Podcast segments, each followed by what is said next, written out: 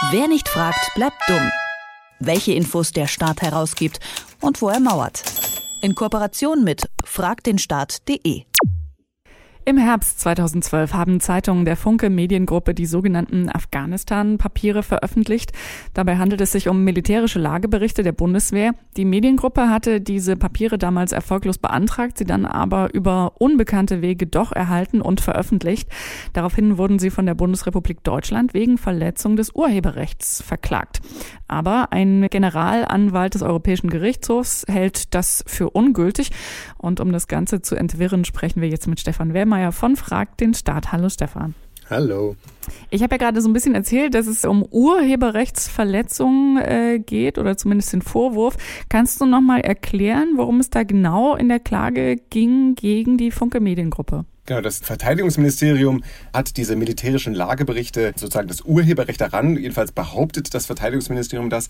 Interessant ist nur, dass das Verteidigungsministerium, wenn es verhindern möchte, dass eine Veröffentlichung stattfindet, dann könnte es auch ein Strafverfahren wegen Verbreitung vertraulicher Informationen oder ähnliches äh, starten. Das hat es aber nicht gemacht. Stattdessen ist es den zivilgerechtlichen Weg gegangen und hat gesagt, wir haben Urheberrechte daran, beziehungsweise behauptet, sie haben Urheberrechte daran und hat eine Depublizierung erreicht. Ähm, so wurde halt die Funke Mediengruppe gezwungen, gezwungen, diese militärischen Lageberichte wieder äh, vom Netz zu nehmen. Allerdings kämpft die Funke Mediengruppe dort weiter und das ging jetzt bis zum Bundesgerichtshof und der hat dann den Gerichtshof der Europäischen Union angerufen und dort gab es jetzt einen Schlussantrag vom Generalanwalt Spuna. Und was sagt der Generalanwalt des Europäischen Gerichtshofs jetzt zu der Geschichte? Der sagt, hat genau zwei Punkte. Einerseits sagt er, diese militärischen Lageberichte sind gar nicht schützenswert. Sie bestehen aus neutraler und standardisierter Sprache. Das heißt, sie sind eigentlich nicht kreativ genug, um überhaupt ein, ein urheberrechtlich schützenswertes Werk zu sein. Aber selbst wenn man dieser äh, Logik nicht folgt, auch die deutschen Gerichte haben eigentlich immer gesagt, doch, diese Dokumente sind urheberrechtlich schützenswert, einfach auch, weil sie einen größeren Umfang haben. Aber selbst wenn man dieser äh, Argumentation nicht folgt, hat er dann noch gesagt, dass es auch äh, hier um eine Grundrechte Grundrechtsabwägung geht. Und zwar, wenn ich einmal zitieren darf, der Staat könne zwar über zivilrechtliches Eigentum einschließlich geistigen Eigentums verfügen, doch könne er sich nicht auf das Grundrecht am Eigentum berufen, um ein anderes Grundrecht wie die freie Meinungsäußerung zu beschränken. Also es geht darum, dass der Staat die freie Meinungsäußerung wie die Veröffentlichung solcher Dokumente durch die Presse nicht beschränken kann durch die Aussage, dass er geistiges Eigentum daran hat und selber ein Grundrecht da zutage führt. Also der Staat wird durch die Grundrechte nicht begünstigt, sondern eben verpflichtet. Der Staat kann sich nicht auf eigene Grundrechte berufen, um andere Grundrechte einzuschränken.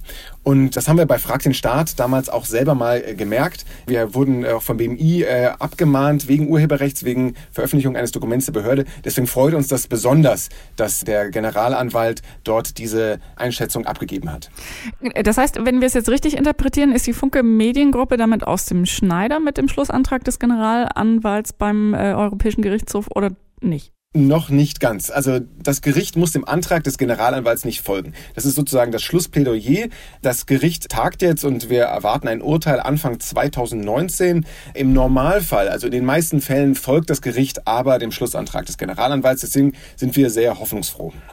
Ich frage jetzt mal äh, ein bisschen hypothetisch noch, wenn der Europäische Gerichtshof jetzt trotzdem entscheiden sollte, dass die Afghanistan-Papiere durch Urheberrecht geschützt äh, sind, was würde das bedeuten für ähm, sowas wie Pressefreiheit? Ja, das wäre relativ bitter für die Pressefreiheit.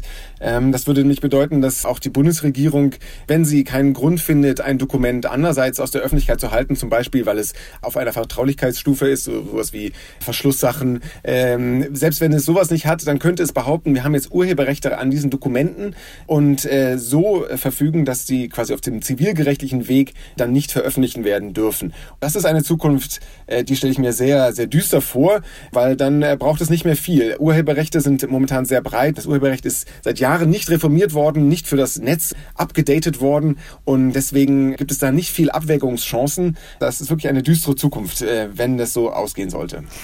Die Funke Mediengruppe hat 2012 vertrauliche Lageberichte der Bundeswehr veröffentlicht. Daraufhin wurden sie von der Bundesregierung wegen Urheberrechtsverletzungen verklagt. Ein Generalanwalt des Europäischen Gerichtshofs hat dieser Anschuldigung jetzt widersprochen. Den Konflikt von Urheberrecht und Meinungsfreiheit, das hat uns Stefan Wehrmeier von Frag den Staat noch ein bisschen entschlüsselt und auch die Wichtigkeit davon. Vielen herzlichen Dank dafür. Vielen Dank. Wer nicht fragt, bleibt dumm. Die Serie auf Detektor FM. Den Staat selbst was fragen? Ganz einfach. Auf fragdenstaat.de.